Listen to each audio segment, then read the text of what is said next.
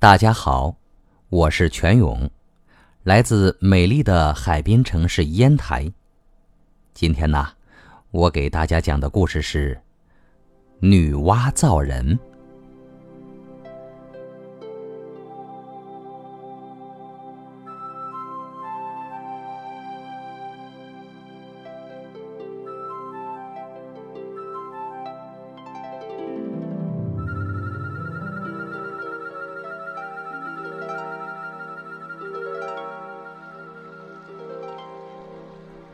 盘古开天辟地以后，天上有了太阳、月亮和星星，地上有了山川、草木，甚至有了鸟兽虫鱼，却单单没有人类。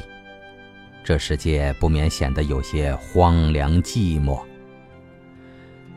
不知道在什么时候，出现了一个神通广大的女神，叫做。女娲，据说她一天当中能够变化七十次。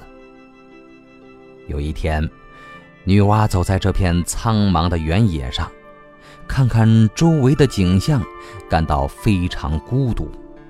她觉得，在这天地之间，应该添一点什么东西进去，让它变得富有生气。添一点什么东西进去呢？他一时也想不出来。他一直走啊走啊，走得有些疲倦了，于是在一个池子旁边蹲下来。澄澈的池水照见了他的面容和身影，他笑，池水里的影子也向着他笑，他皱皱眉头。池水里的影子也向着他皱眉头。他猛然醒悟了：这天地之间，不就是少了像自己一样的生物吗？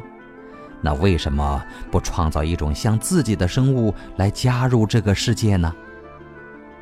他这样想着，他顺手从池边抓起一团黄泥，掺和了水，在手里揉捏着，揉捏成了一个娃娃样的小东西。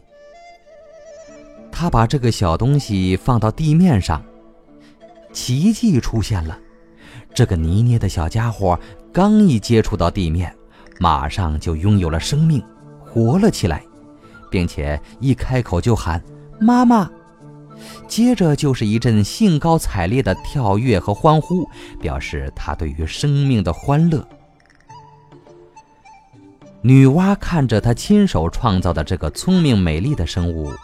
又听见妈妈的喊声，不由得乐在心头，喜上眉梢。于是，他给他创造的这个可爱的小东西取了一个名字，叫做“人”。人的身体虽然小，但据说因为是神创造的，相貌和举动也有些像神，和飞的鸟、爬的兽都不相同。看起来似乎更有一种管理宇宙的非凡气概。大地上虽然有了人类，女娲的工作却还没有终止。她又考虑着，人类终究是要灭亡的，怎样才能让人类长久的生活在大地上呢？难道要死亡了一批，再创造一批吗？这未免太麻烦了。后来，他终于想出了一个办法，就是把那些小人儿分为男女，让男人和女人结合起来，叫他们自己去创造后代，担负起养育婴儿的责任。这样，人类的种子就世世代代的繁衍下来，并且一天比一天在增多。